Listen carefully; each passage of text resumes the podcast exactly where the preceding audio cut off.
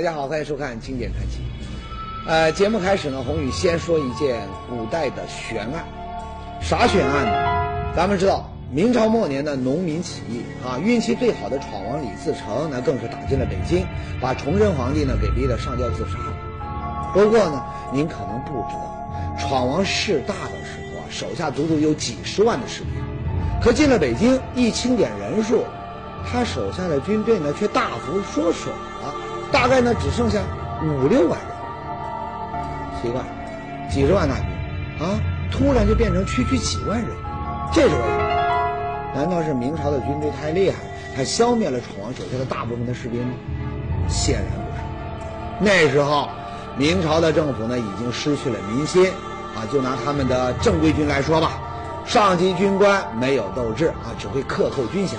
普通士兵呢，他拿不到钱，也没心思为明朝玩命，所以呢，闯王的义军打到哪儿，哪的这个明军呢，那就会不战而逃，压根就不抵抗。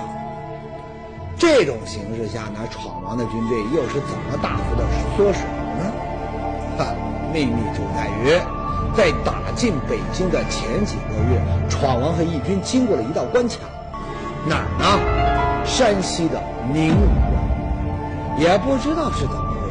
宁武关这儿的这个明朝守军呐，很奇怪，听说闯王来了，他不仅不逃跑，反而是摆开架势要和这义军呢好好的干上一场。而闯王呢，也很反常，原本啊，他可以绕开这座宁武关，直接进军北京城，那毕竟这个关卡他又不会移动。可是闯王没有这么做，而是坚持要进攻宁武关。这场仗的结果，咱们不难想象。宁武关那可不是一个小村小镇啊，它是万里长城的一个重要关卡，地势险要，易守难攻。那么再加上明朝守军的顽强抵抗，几天的时间下来，闯王手下的义军就死伤惨重。到最后，宁武关呢总算被攻下来了，可义军呢也从几十万人大幅减员成了几万人。一场原本可以避免的硬仗，那您说这闯王怎么就这么死脑筋，非要去打不可？哎，民间呢有个玄乎的说法，说的是，在宁武关所在的县城宁武县这儿有一个惊天宝藏，这宝藏的诱惑是非常的大，让闯王宁肯的损失大部分的人马，也要把这地方给打下来。这个说法可信吗？啊，有人觉得不太靠谱。他们说，要论起宝藏，哪个地方能够比得了天子脚下呀？那时候，闯王马上就要打进北京城了，而天底下最好的宝贝可不都是在这北京城里面吗？有这样一个好去处，你说闯王实在是犯不着损失大部分兵马，以至于后来啊自己的这个皇位都坐不稳呢？哎，说的也是，这分析的有道理。不过呢，不排除有这么一种可能，那就。宁武县这儿的宝藏比北京城里面所有的宝贝都要好，以至于在闯王看来，他就是不当皇帝也值。哈哈，当然啊，这也只是后人的一种猜测。究竟有没有这样的宝藏，谁也不知道。闯王最后呢，有没有得到宝藏，也没人知道。这事儿呢，哎，就成了历史上一个有名的悬案。这悬案呢，持续了很久。直到上个世纪的九十年代末，哎，有一群呐喜欢探险的驴友，他们碰上了一场奇遇，居然意外的为悬案找到了一丝线索。这又是怎么一回事呢？当时啊，这几个驴友呢就到了宁武县，在附近的大山里面探险。当他们走到一个名叫王化沟的地方的时候呢，天色快黑了，他们就准备呢在山里面露营。不曾想，这时候呢。突然有人就发现，耶，不远处的山上居然出现了几点灯火，哈哈，荒无人烟的大山，都已经快入夜了，山影重重，寒风阵阵，那几点突然出现的这灯火，你看看，你简直就像是要吃人的鬼火，那么让大伙的这心里面只好怎么办呢？脚底抹油，跑得越远越好。哎，这几位驴友呢，并没有。他们做了一个非常胆大的决定，上山去看个究竟。那么，他们这一上山，到底看到了什么东西当驴友们顺着崎岖的这个小路，深一脚浅一脚的靠近了灯火以后呢，他们就发现半山腰里居然有个小村庄。把他们吓得够呛的这灯火呀，不过是人家家里面点燃的烛火。嗨，闹半天感情是虚惊一场，这下那驴友们就放心了。接下来呢，他们还在村民们的热情邀请下，在村子里啊住了一晚。不过，第二天早上起来一看，哎，大伙的心呐又悬起来了。为啥呢？您来看。半山腰上的这个村庄，它的每一栋房子都是悬在半空，靠几个木桩给撑起来的。而村里面这条唯一的主干道呢，也是用木桩一根一根的铺起来，路面很窄，走在上面随时都会给人一种要掉下去的感觉。说白了，这是一座悬在半空中的山村。那村子的名字叫什么呢？找人一问，哟，还真是名副其实。就叫做悬空村。这时候呢，驴友们的这好奇心呢又上来了，追在这个村民的屁股后面就问：“说为啥要把这个村庄建成这个样子呢？啊，为啥呢？”村民的回答呀，那可就让驴友们是大跌眼镜。没想到这个不起眼的悬空村，居然跟明朝的末代皇帝崇祯有关系。就是崇祯装三代的皇帝。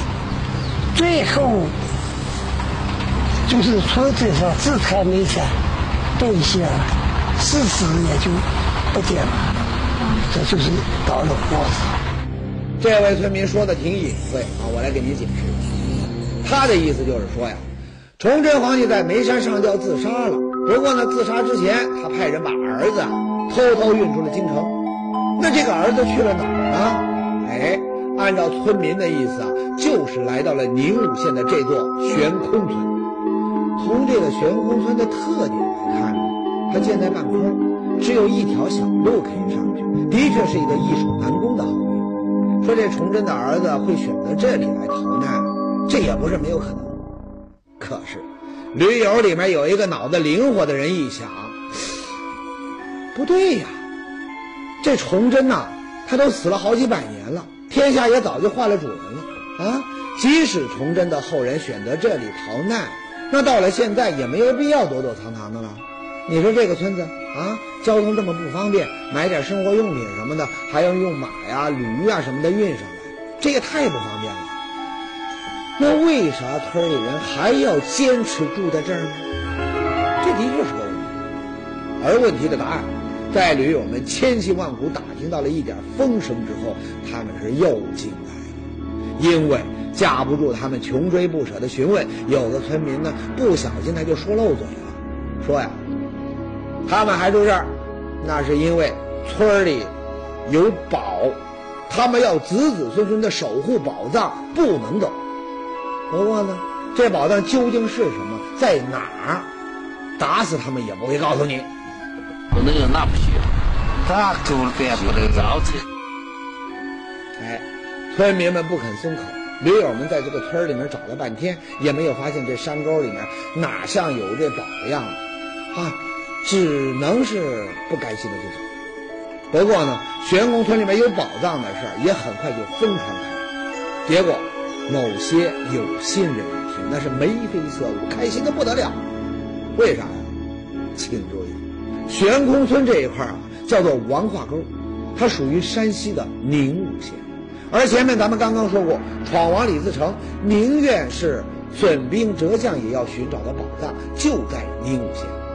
难不成这个小小的悬空村还真藏有什么惊天动地的、比当皇帝还要过瘾的大宝藏？哎，这种事儿你光靠猜那显然不够，还需要有更多的证据来证明。那么。有心人能够找到更加有力的证据吗？告诉你，有人找到了一本史料，上面显示，清朝的那位乾隆皇帝，他老人，居然也对悬空寺的宝藏呢有兴趣。大山之上居然有个悬在空中的小村庄，三位帝王他们梦寐以求的宝藏是否就在这里？神秘的宝藏究竟有着怎样的特殊功效？悬空村宝藏之谜经典传奇正在为您解密。经典传奇，怪物奇怪，自然之创造。从口又是三十度，放下去一米，测的颈温是十六度。神乎其神，能人所不能。这个老头，呃，是那么神奇所在，这叫人走几步就可以定那是身上知道给你做的案子。展开奇谈画卷，尽览内中玄机。本周一至周五中午十二点，江西卫视《经典传奇》，东方有奇谈。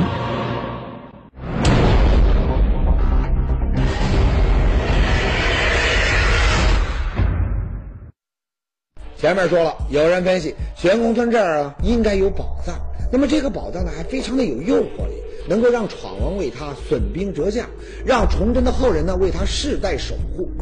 这还不够，有人发现清朝那位有名的乾隆皇帝居然也对悬空村的这个宝藏呢有兴趣。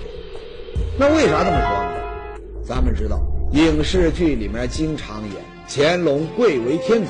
本应该坐镇北京城，可他老人家倒喜欢时不时的来一个微服私访，还留下了六下江南的传说。那他为啥老是不声不响的就从这北京城里面溜出来呢？大部分人相信两种，一个说乾隆是个明君，要微服私访，考察下面的人他是怎么做事儿的；那么另一个是说呢，他的生母他就在南方，他想把自己的老母亲呐给找回来。不过呢，上面这两种说法呢，其实那都是后人的推测。乾隆私访的真正目的一直没有确切的证明。可这一次，有人从史料里面找到了一本书，就这本《乾隆衡山志》，这才有了一个新的推测。啥推测呢？咱们先来看看这本《乾隆衡山志》。书里面呢有乾隆亲笔画的一幅画。主体是一座大山，山腰上还清楚地画了一座房子。你仔细看就能发现，这房子呢有一半是悬空，靠几根木棍支撑着。那么咱们再来看看悬空村的这房子，哎，一半悬空，靠木棍支撑，跟这乾隆皇帝画里面的这个景象呢，简直是一模一样。哎，如此相像，那是巧合呢，还是另有玄机呢？有人说，那这是乾隆啊，他也听说了闯王寻宝的故事，也想分一杯羹。不过呢，看起来，嗯，他找错了地方，去了山西的衡山，啊，却不知道真正的宝藏呢，其实是在同样地处山西的悬空村这儿。嗯，这个让乾隆皇、崇祯皇帝、闯王李自成都有兴趣的宝藏，到底是什么？难道它比皇宫里的宝贝还要珍贵吗？这事儿啊。让很多人都来了兴趣，纷纷赶到悬空村，试图呢把宝藏的秘密呢给找出来。怎么找呢？一开始有人把目光瞄上了村里的特色建筑，那一栋栋悬空的房子。您要知道，很多与众不同的房子里面可都是藏了宝。比如说，前不久呢，红玉给大伙看过江西一座造型独特的维吾，看全景呢，它特别像一艘大船。有船头，有甲板，还有后舱，一副就要扬帆远航的架势。这屋子呢，传说里面就有宝藏。在我们很小的时候，就听说这里面有宝藏，但宝藏秘密在哪里，谁也不知道。但留了一句口诀，口诀是这样：得弯砖对拱砖，金银十万两八千。还有，在咱们的一期节目里面提到过福建的一座赵家堡。那么这座城堡呢？按照专家的研究推断呢，应该是建于明朝。可这城堡的风格却和明朝建筑的特点不相符，怎么呢？明朝建筑最大的特点呢是普遍采用色彩鲜亮的琉璃瓦，可咱们看这个赵家堡的房顶用的全是清一色的辉煌。那么这个不合常理的建筑特点呢，让很多人相信古堡里面有宝藏，甚至呢还有小偷闻风而来。试图偷取里面的宝贝，那么同样是造型怪异的房子，悬空村这儿的这个房屋里面，会不会就藏着让几位皇帝也垂涎不已的这宝藏？不瞒您说，很多人都做过努力，把这个悬空村每座房子都翻了个遍，就差没有把这房子给拆了。可奇怪的是，悬空村的村民倒很淡定，任凭别人怎么整，他就是笑着不说话。哎，怎么回事呢？最后有人从村民这个嘴里面套出了几句：原来啊，把村里的房子建得这么怪异，纯粹是没办法。这山腰上不像咱们平地，坡度大，没办法好好的建房子，那就只能让这房子这么悬着，找几根木棍就将就着啊撑起来。也就是说呢，悬空村里的宝藏跟这些悬空的房子没有任何关系。这说法呢，很多人不以为然啊，觉得村民们那是此地无银三百两，故意弄这样一个说法来掩饰有宝藏的真相。不过呢，怀疑归怀疑，他们在房子周围转悠了半天，也没有找到什么线索。没办法，他们决定另取思路。什么思路？他们想到了一个非常关键的，那就是诱人的宝藏究竟是什么？咱们前面可是说了啊，前前后后共有三位帝王都盯上了悬空村这里的宝藏，可是呢，以他们的身份地位，基本上那都是要啥有啥呀，天底下的宝贝都能搜罗到。那么。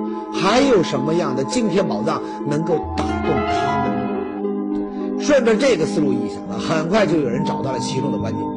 他们认为，能够比金银珠宝这些宝贝更加让帝王们感兴趣的，只有一样东西，啥呢？长生不老药。比如说，咱们中国的第一位皇帝秦始皇，一统天下，成就霸业。可这时候呢，他不满足了，找来了一个名叫徐福的人，进行了一番推心置腹的谈话。草民徐福，草民卢生，拜见陛下。世上真有长生不死之药吗？朕看是孤妄言之罢了。草民徐福回陛下，宁可信其有，不可信其无。三皇五帝在位都在百年以上，又是怎么回事呢？三皇五帝是古之贤君，应该长寿。陛下功过三皇五帝，本来就是先人之身了，所差的。只是一个“缘”字，那么这个“缘”字到哪儿去找呢？陛下没有听说过海外有仙山琼岛住着八洞神仙吗？哎，就因为徐福这么几句话，秦始皇就给他派了一个绝密任务，组织了中国历史上第一次大规模的航海探险活动，让徐福带着三千童男童女去海外仙山找神仙要这长生不老药去。打这儿开始，历朝历代的皇帝都有了想法，想成功的寻找到传说中的长生不老药。虽然咱们至今也没听说有谁成功过，可人家呢也肯定不会轻易死心。那么，能够让三位皇帝都心动的悬空村宝藏，会不会就是传说中的神药呢？一开始，很多人都觉得这想法呢特别的荒诞，绝不可能。不过，很快就有人注意到了一件事，啥事儿呢？那就是悬空村村民的身体都特别好，很少生病。不仅如此，他们还很长寿，轻轻松松就能够活到八九十岁的高龄。你看我有多少？嗯，六十岁有吗？六十岁啊！哎，有希望吗？七十岁了，七十岁啦！七十岁，妈呀！瞧这位满头黑发、神清气爽的样子，哪看得出是一个七十岁的老人？难道说悬空村里真有连帝王们都梦寐以求的长生药？不过，看村民们的样子，完全不像会炼药的样子。那么秘密到底在哪儿呢？哎，这时候有人又注意到了一个细节。他们发现悬空村的村民无一例外，家家户户都在门口晒了一样东西。这东西是啥呢？据说是从山上采摘的花草，晒干了可以泡茶喝。这怎么吃啊？这个这是啊，活着就是烧这个味味道。到关键一乱七八糟，又对对就对对皮吧不皮哈。那过去那个伤寒病是大伤害。没办法吃，就是吃了，反正就过来了，出了汗了也过来了。脑这道都都是病死。脑震荡啊，能治脑震荡啊。哟，真神奇！一杯小小的花草茶，居然可以包治百病。这还不算，村民们说的更夸张，他们说呀，每天喝上几杯花草茶，你想不长寿都不行。哈哈，听起来这个茶的效果可一点也不比传说中的长生药差。那它为什么这么神奇呢？起初呢，有人觉得呀，说会不会是用来泡茶的花草不一般呢？不过呢，细细一查，又不是，这些花草就是从这个山上随意采摘的一些普通花草，全国各地都有，没听说有啥特别之处。这样一来呢，剩下的唯一一种可能就是用来煮茶的这个水有问题。大伙怀疑前后三位帝王他们都在苦苦寻找的宝藏，很可能就是村民们用来泡茶喝的水。那么，事情。会不会真是这样的？玄宫村里的水会不会真能让人长生不老呢？神秘的山村，长寿的村民，这里真有让人长生的宝藏吗？历经百万年的冰冻，燃烧千年不息的火山，是不是他们造就了神奇的长生之水？悬空村宝藏之谜，经典传奇正在为你解密。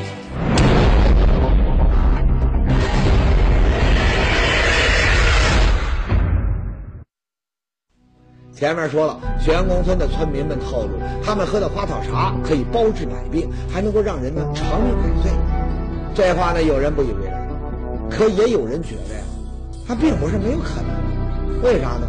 他们研究过，泡茶的花草本身很普通，可这用来泡茶的水，也许真有某种特别的功效。